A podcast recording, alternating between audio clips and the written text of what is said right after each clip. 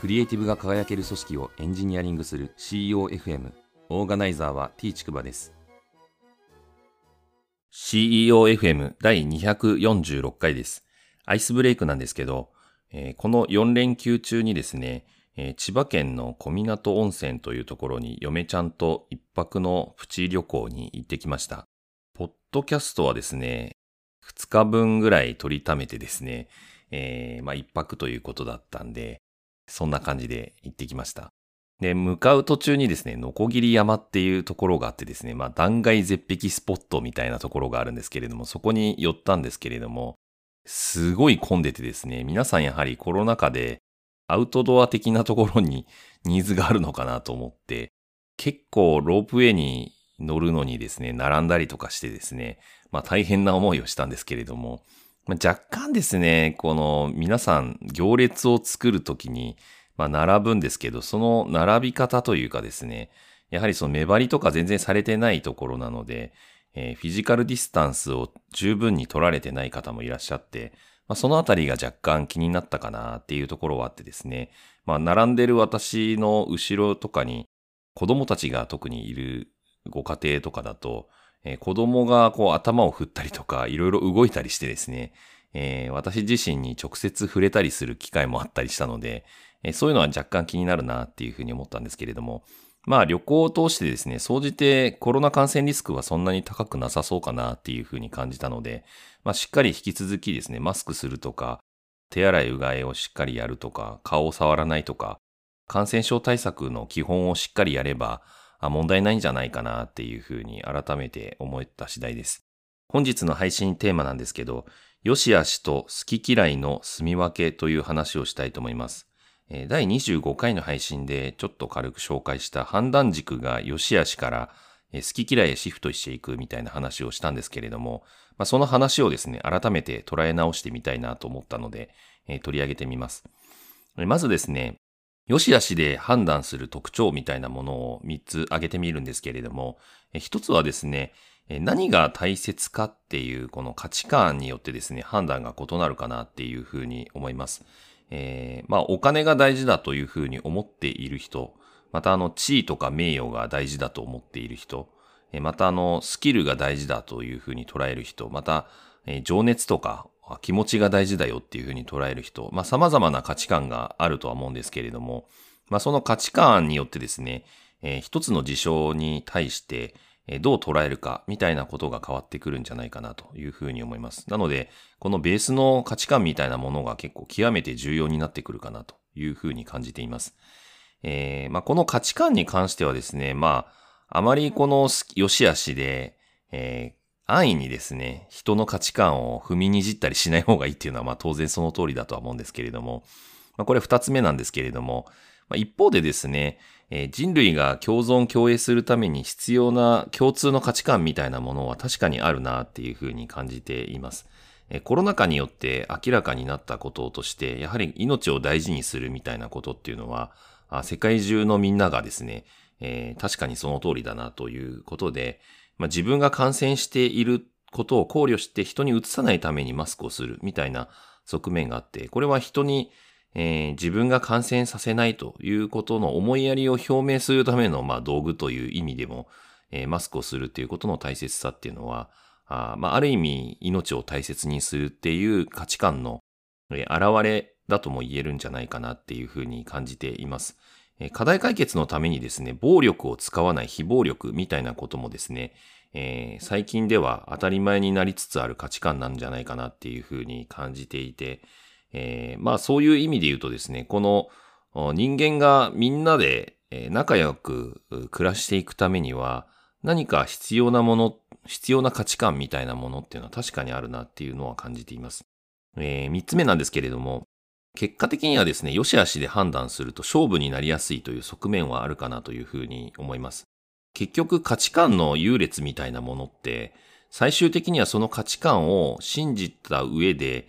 行動してみた結果どうなるかっていうふうにですね、この結果で判断するしかないっていう側面があるんじゃないかなと思っていてですね、まあ、こればっかりはですね、価値観のみをただ机上の空論で戦わせていてもしょうがないっていう側面もあってですね、まあ、いわゆる平行線になりがちになると思うので、えー、まあ、ある意味どういう結果になったかっていうところを見るという感じで、まあ、ちょっと時間軸を置く必要があるかなっていうところはあります。えー、ただ、まあ、決して悪いことばっかりじゃないかなっていうふうにも感じていてですね、えー、まあ、結果で判断するっていうふうに乱暴に言うっていうことはまた違うとは思うんですけれども、まあ、一方で、えー、その価値観がですね、自分に合ってるものなのかどうなのか、みたいなところは、やはりその、ある程度長いスパンでですね、えー、どうなるかを見てみる必要があるんじゃないかなっていうふうに感じています。次にですね、あの、好き嫌いで判断する特徴みたいなものを考えてみるんですけれども、えー、一つはですね、えー、自分の趣味趣向とか、あと性格で判断が異なるっていうところがあるんじゃないかなというふうに思います。えー、まあ、価値観というよりはですね、まあ、自分自身の趣味趣向とか、そういったものにそぐうかそぐわないかみたいなところで、えー、判断するというような感じですね。えー、まあ、エンジニアという仕事を私も長年やってきましたけれども、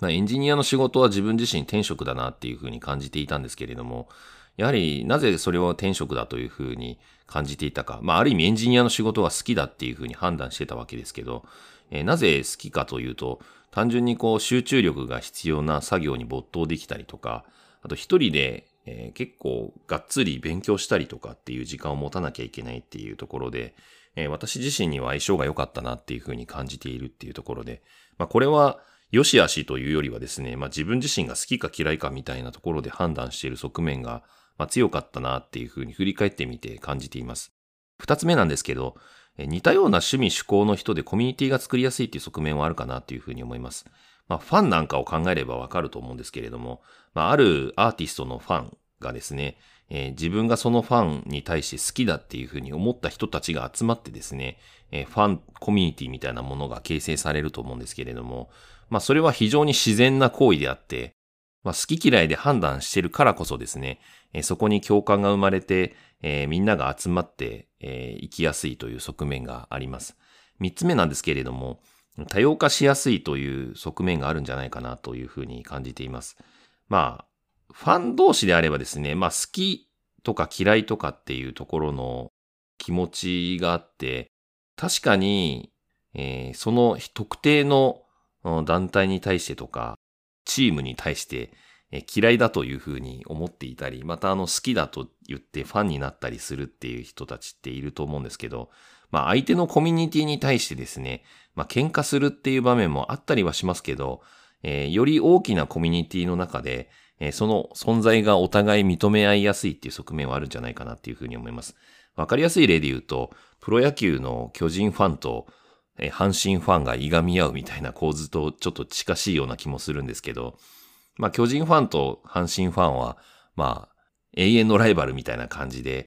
いがみ合ってるように見えてですね、でもプロ野球チームを好きな人同士っていうこの大きなファンのくくりで見ると、えー、仲良くなれるみたいな、まあそんなような感じですね。えー、このあたりのことを踏まえてですね、良し悪しと好き嫌いの住み分けみたいなものを最後にお話しするんですけれども、まあ、一つは、良し悪しは共通の価値観を醸成するには必要な側面もあるんじゃないかなっていうふうに感じています。まあこれまでの人類の歴史みたいなのを紐解いてみると、歴史的には結構古い、